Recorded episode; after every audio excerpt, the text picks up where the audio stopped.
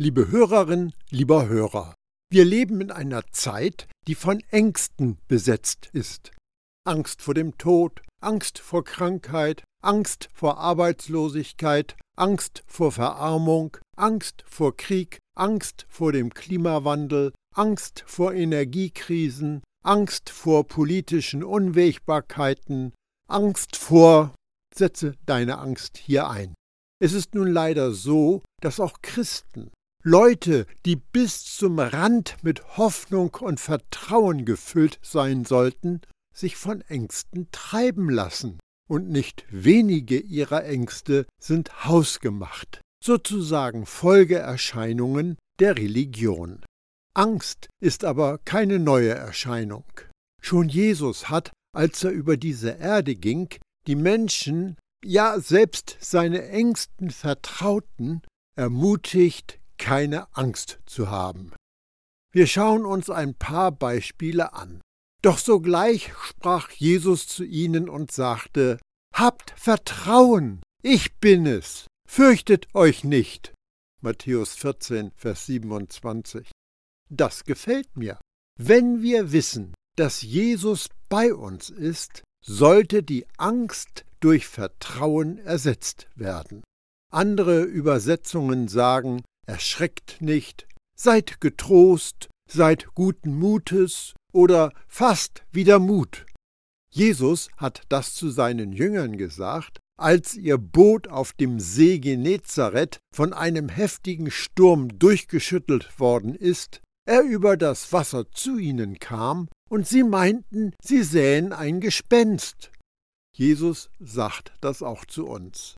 Ihr könnt getrost sein, guten Mutes, selbst mitten in einem Sturm, wenn ihr wisst, dass ich bei euch bin. Und ich bin keine Spukgestalt. Jesus hörte das und sagte zu ihm, Hab keine Angst, sondern vertraue, dann wird sie wieder gesund werden. Lukas 8, Vers 50. Wenn wir die Angst loslassen, wird Platz geschaffen für das Vertrauen, in dem Wunder passieren. Und selbst die Haare auf eurem Kopf sind alle gezählt. Habt also keine Angst, ihr seid doch mehr wert als ganze Schwärme von Spatzen. Lukas 12, Vers 7. Mach dir das doch einmal bewusst. Die Tatsache, dass Gott über alles bei uns Bescheid weiß, sollte unsere Ängste verschwinden lassen und uns ein Gefühl unseres Wertes und der Sicherheit geben. Das bietet der menschlichen Logik die Stirn. Wie oft hast du schon gedacht, na, wenn die mich wirklich kennen würden? Aber Gott weiß alles von dir und über dich, und er liebt dich trotzdem. Du kannst dich entspannen. Hab also keine Angst, kleine Herde, denn es macht eurem Vater große Freude, euch das Reich Gottes zu schenken. Lukas 12, Vers 32.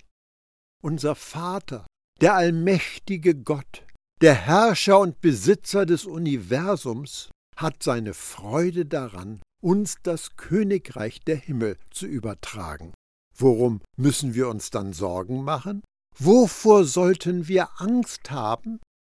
Deswegen sage ich euch, sorgt euch nicht um euer Leben, was ihr essen oder trinken sollt, noch um euren Leib, was ihr anziehen sollt. Ist nicht das Leben mehr als die Nahrung und der Leib mehr als die Kleidung? Seht euch die Vögel des Himmels an. Sie säen nicht, sie ernten nicht und sammeln keine Vorräte in Scheunen. Euer himmlischer Vater ernährt sie. Seid ihr nicht viel mehr wert als sie?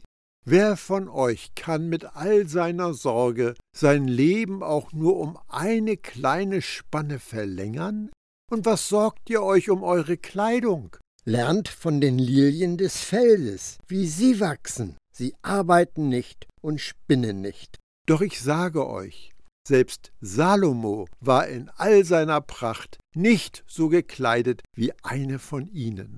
Wenn aber Gott schon das Gras so kleidet, das heut auf dem Feld steht und morgen in den Ofen geworfen wird, wie viel mehr dann euch, ihr Kleingläubigen? Matthäus 6, die Verse 25 bis 30. Kannst du dir das vorstellen? Gott vergleicht die Lilien am Wegesrand mit der Pracht und Herrlichkeit des reichsten Mannes, der je gelebt hat, und Salomo schneidet dabei schlechter ab. Übersetzen wir das doch einmal für uns. Wenn wir so hart wie nur möglich schuften, spinnen und weben würden, wenn wir uns ein bisher nie dagewesenes Vermögen anhäuften, dann käme das nicht einmal in die Nähe dessen, was Gott für uns getan und vorgesehen hat. Aber es gibt nur eine Möglichkeit, einen Weg darauf zuzugreifen, und das ist das Vertrauen in Gott. Nachdem wir nun aufgrund des Glaubens für gerecht erklärt worden sind, haben wir Frieden mit Gott durch Jesus Christus, unseren Herrn. Durch ihn haben wir freien Zugang zu der Gnade bekommen, die jetzt die Grundlage unseres Lebens ist, und im Glauben nehmen wir das auch in Anspruch. Römer 5, die Verse 1 und 2. Aufgrund des Glaubens von Jesus sind wir für gerecht erklärt. Wir sind in einen Zustand versetzt worden, als ob wir nie gesündigt hätten. Wenn sich das in uns festgesetzt hat, erfüllt uns das mit dem tiefsten Frieden, den man sich denken kann. Das Vertrauen in Gott öffnet uns einen geheimen, ganz persönlichen Zugang zu Gottes uneingeschränkter Gunst denn er hat seinem eigenen Sohn ja keine schonende Sonderbehandlung zukommen lassen, sondern hat ihn vielmehr für uns alle dahingegeben.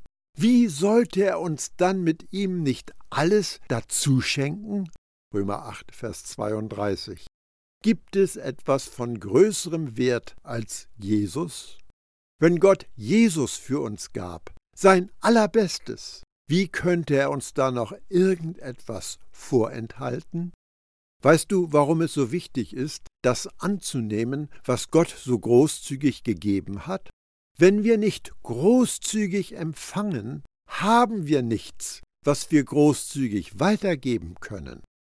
Jesus sagte zu seinen Jüngern, Macht die Kranken gesund, erweckt die Toten zum Leben, heilt die Aussätzigen und treibt böse Geister aus. Teilt eure Gaben genauso großzügig aus, wie ihr sie geschenkt bekommen habt. Matthäus 10, Vers 8.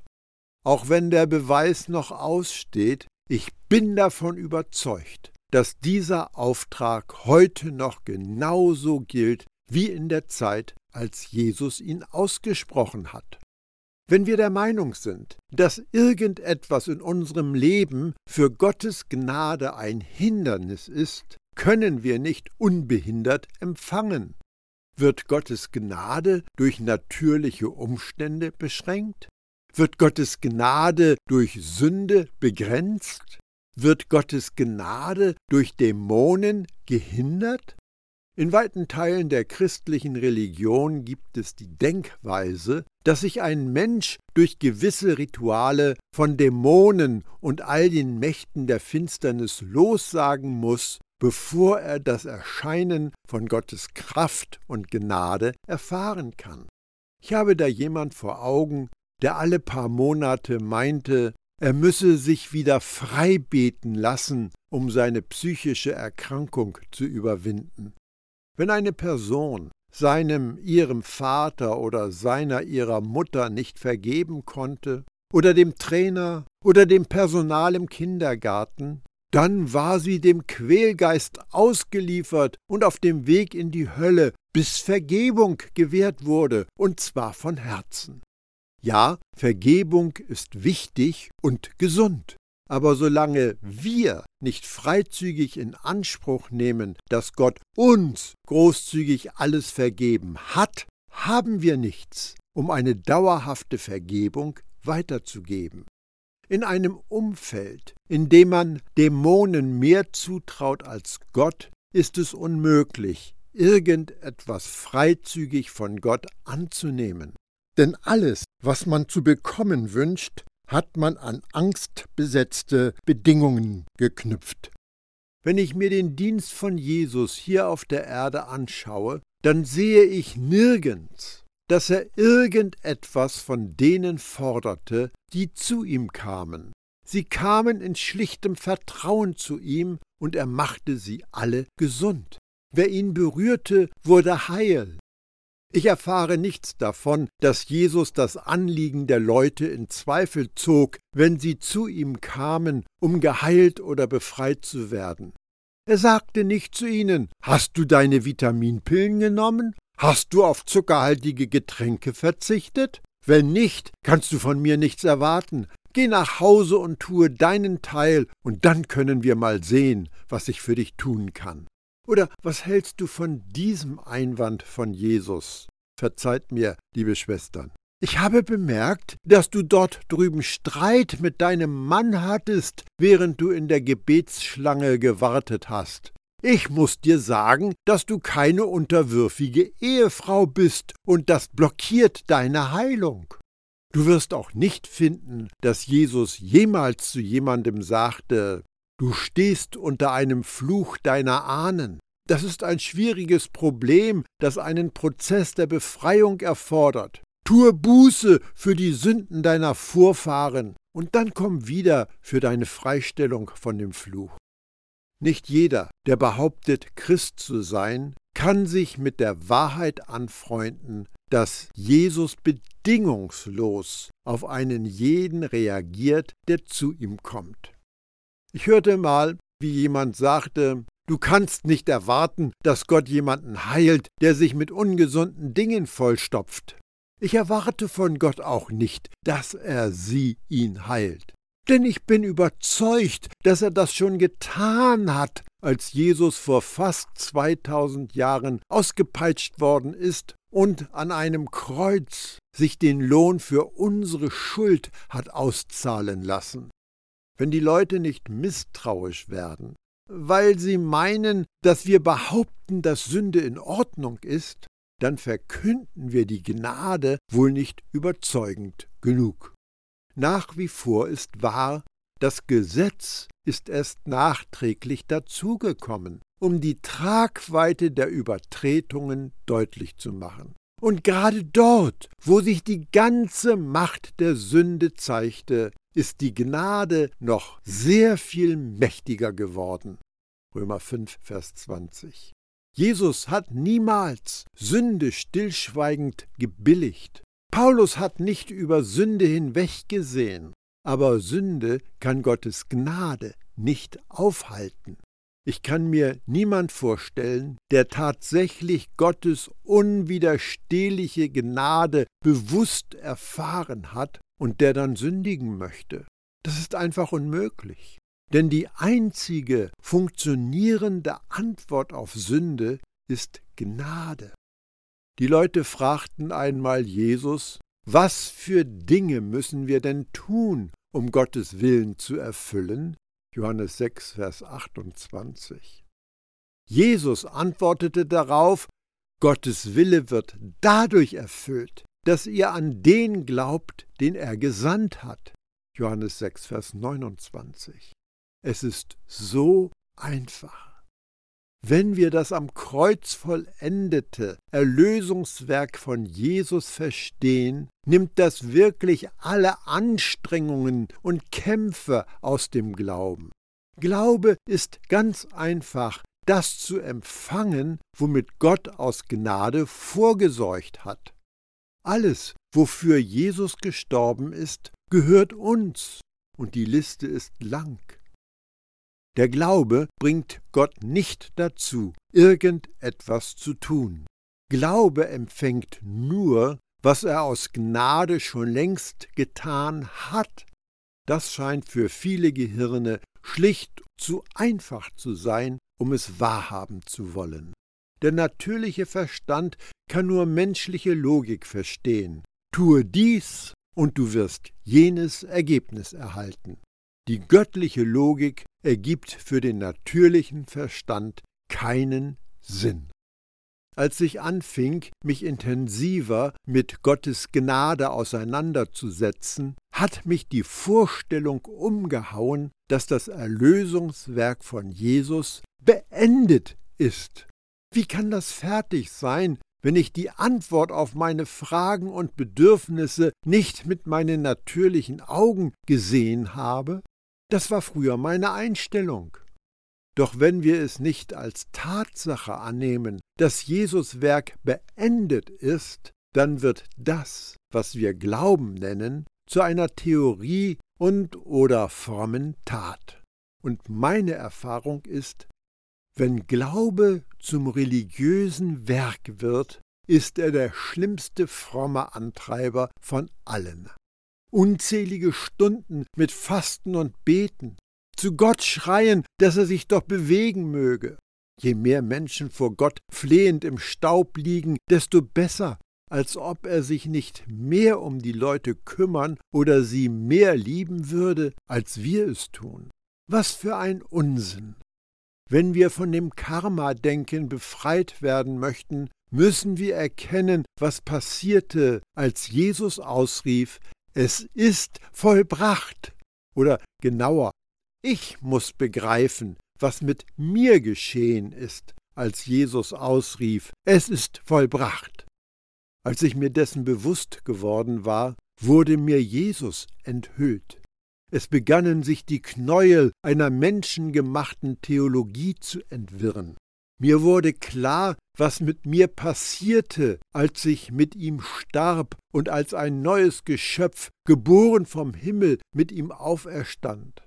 Das führte mich in die wahre Ruhe. Kein Kampf mehr, um Gott dazu zu bringen, irgendetwas zu tun. Er hat ja schon alles getan. Es gibt Abschnitte in der Bibel, die ich früher falsch verstanden und eine verkehrte Auslegung an andere weitergegeben habe. Einen dieser Texte finden wir in Lukas 11. Dann sagte er zu ihnen, wenn einer von euch einen Freund hat und um Mitternacht zu ihm geht und sagt, Freund, leih mir drei Brote, denn einer meiner Freunde, der auf Reisen ist, ist zu mir gekommen, und ich habe ihm nichts anzubieten. Wird dann der Mann drinnen antworten, Lass mich in Ruhe, die Tür ist schon verschlossen und meine Kinder schlafen bei mir, ich kann nicht aufstehen und dir etwas geben. Ich sage euch, wenn er nicht schon deswegen aufsteht und ihm etwas gibt, weil er sein Freund ist, so wird er doch wegen seiner Zudringlichkeit aufstehen und ihm geben, was er braucht. Lukas 11, die Verse 5 bis 8. Eine falsche Auslegung lehrt und wird von vielen Christen geglaubt, dass Gott dieser sogenannte Freund in dieser Geschichte ist. Die Lektion, die wir lernen sollen, Du musst nur hartnäckig genug bei Gott herumnörgeln, dann bekommst du, worum du bettelst. Aber was für eine Art Freund würde einen anderen Freund fortschicken, nur weil er müde war und nicht belästigt werden wollte? Die Pointe von Jesus in diesem Gleichnis ist genau das Gegenteil von dem, was viele Christen meinen, was Jesus hier sagt.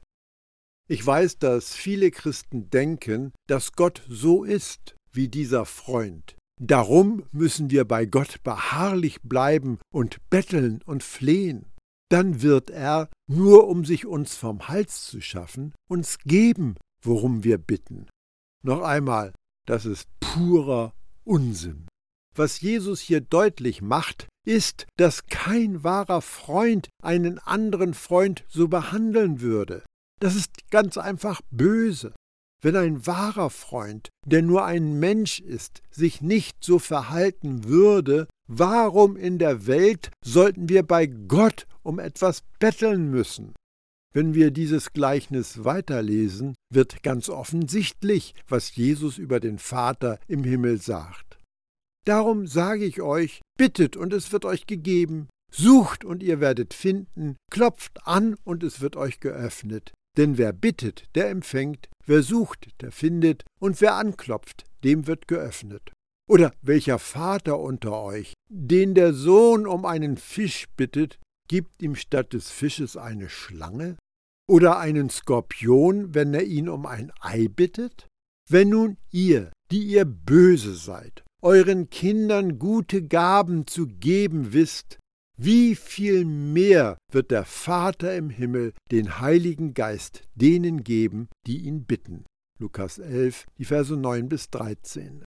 Es ist schlichtweg gefährlich, einzelne Sätze aus einem Textzusammenhang herauszureißen. Unter dieser speziellen falschen Auslegung haben unzählige Christen leiden müssen und tun es immer noch.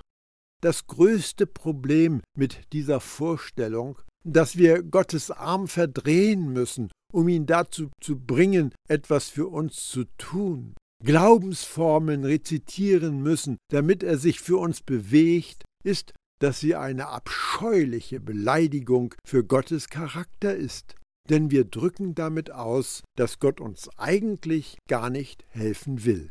Wahrheit ist aber ja doch, dass Gott uns so sehr liebt, dass er seinen einzigartigen Sohn für uns dahingegeben hat und für alles, was wir jemals brauchen, am Kreuz Vorsorge getroffen hat. Und das schon lange, bevor wir es nötig haben. Am Kreuz wurde ein gewaltiger göttlicher Austausch vollzogen. Der größte Handel, den Jesus mit uns und für uns abschloss, war, dass er unsere Sünde wurde, damit wir seine Gerechtigkeit werden konnten. Das hat uns zu Gottes Töchter und Söhne gemacht und zu Miterben mit Jesus und zu Erben von Gott selbst. Mehr und Besseres geht nicht. Wir müssen nur vertrauen, dass das wahr ist. Ist dir bewusst, dass dein Geist immer mit sich im Reinen ist, Frieden mit sich hat, wenn du ein Jesus-Nachfolger bist? Er wird nie durch äußere Umstände beunruhigt oder gestört. So wie Gott nicht die Hände ringt wegen der Probleme, mit denen wir konfrontiert werden, ist unser Geist im Einklang und in Einheit mit Gott und daher unbeeinflusst. Das bedeutet aber nicht, dass wir immer diesen Frieden auch empfinden. Geistiges Wachstum ist die Folge unseres Wandeln im Geist und nicht im Fleisch. Und das führt zu den Symptomen des Friedens. Unsere Gefühle können eine Möglichkeit sein, das auszudrücken, was wahr im Geist ist. Oder sie sind ein Mittel, die das wiedergeben, was wir äußerlich mit unseren natürlichen Augen sehen. Ob wir den Frieden Gottes, der alles Verstehen übersteigt, erleben, hängt davon ab, welche Augen wir benutzen. Jesaja 26 ist in einigen Bibeln überschrieben Lobgesang der Erlösten oder ähnlich. Darin heißt es, einem festen Herzen bewahrst du den Frieden, den Frieden, weil es auf dich vertraut. Jesaja 26, Vers 3. Selbst wenn die Welt um uns herum zerfällt, können wir mit unaussprechlicher Freude erfüllt sein. Der Schlüssel dafür ist, unsere Augen auf Jesus gerichtet halten. Für diejenigen, die in Jesus sind, das heißt, die sich total auf Jesus einlassen, hat das ewige Leben bereits begonnen. Wir können einfach glauben, Gott hat es, weil er es von Anfang an hatte. Er war, er ist und er wird sein, und das haben wir auch. Wir müssen lernen, in Gottes Wirklichkeit zu leben. Das Beste, was wir tun können, ist jetzt in dieser Schnittstelle, an der Himmel und Erde sich berühren, Jesus durch uns leben zu lassen. Ewigkeit ist keine Zeit und Ewigkeit ist kein Raum. Wir können nur in der Gegenwart in sie eintreten. Wir können nicht in der Vergangenheit leben oder uns Sorgen über die Zukunft machen und dabei gleichzeitig auf den Geist ausgerichtet sein. Diese Welt und alles, was uns so tagtäglich begegnet, steht im direkten Widerspruch zum Sein in der Ruhe. Es scheint, dass Gottes Widersacher ständig auf der Pirsch ist. Du kennst sicher den Bibelvers lebt mit klarem Blick und voller Achtsamkeit. Denn euer Gegner, der teuflische Zerstörer, läuft herum wie ein Löwe, der nach etwas sucht, was er auffressen kann. 1. Petrus 5, Vers 8. Der Teufel sucht Leute, die er durch deren Unglauben verschlingen kann. Ich entnehme dem Text, dass es Menschen gibt, die er nicht finden kann, oder wenn er sie findet, kann er sie nicht verschlingen. Wir wissen ja bereits, dass der Teufel durch das Kreuz und die Auferstehung von Jesus besiegt und entwaffnet worden ist. Er wurde unschädlich gemacht, aber er kann immer noch brüllen. Wenn wir den Text im Zusammenhang lesen, erkennen wir den Schlüssel, wie wir für ihn ungenießbar werden. Im Vers vorher heißt es, Ladet alle eure Sorgen bei Gott ab, denn er sorgt für euch. 1. Petrus 5, Vers 7. Die Texte machen ganz klar, wenn wir unsere Sorgen zu Gott bringen und darauf vertrauen, dass er sich darum kümmert, dann kann der Teufel herumstreichen wie ein Löwe, der auf Beute aus ist, aber er wird sich nicht mit uns anlegen können. Es mag sein, dass wir ihn kommen sehen und ihn sogar brüllen hören, aber wir widerstehen ihm einfach, dann muss er fliehen. Ihm sollt ihr durch euren festen Glauben widerstehen. Macht euch bewusst, dass alle Gläubigen in der Welt diese Leiden durchmachen. 1. Petrus 5, Vers 9. Im geistigen Kampf sind wir siegreich, wenn wir uns total unserem Erlöser, dem Sieger, ausliefern.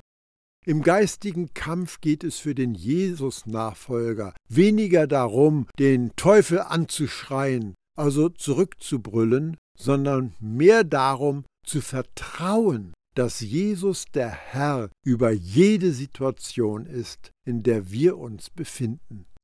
Der Unglaube sagt, dass wir den Feind bekämpfen und um den Sieg ringen müssen. Der Glaube erklärt dagegen, dass Jesus bereits gewonnen hat. Der Unglaube zittert vor dem Namen des Widersachers, sei es Krankheit, Schuld oder Drangsal.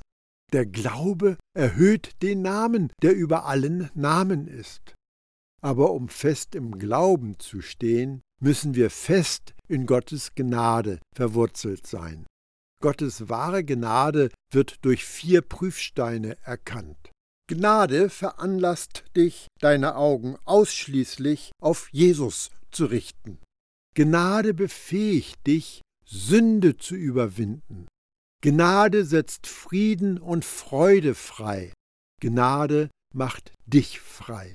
Im Gegensatz dazu fördert eine gefälschte Gnadenbotschaft falscher Lehrer die Sünde und das Verlassen auf dich selbst, und sie lässt dich ängstlich und gebunden zurück. Alles im Leben des Glaubenden hängt davon ab, dass wir fest in Gottes wahrer Gnade stehen.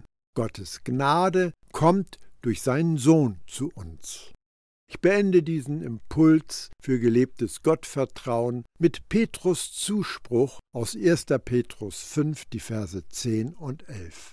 Der Gott aber, der euch seine Gnade auf jede erdenkliche Weise erfahren lässt und der euch durch Jesus Christus dazu berufen hat, an seiner ewigen Herrlichkeit teilzuhaben, dieser Gott wird euch mit allem versehen, was ihr nötig habt. Er wird euch im Glauben stärken, euch Kraft verleihen und eure Füße auf festen Boden stellen. Ihm gehört die Macht für immer und ewig.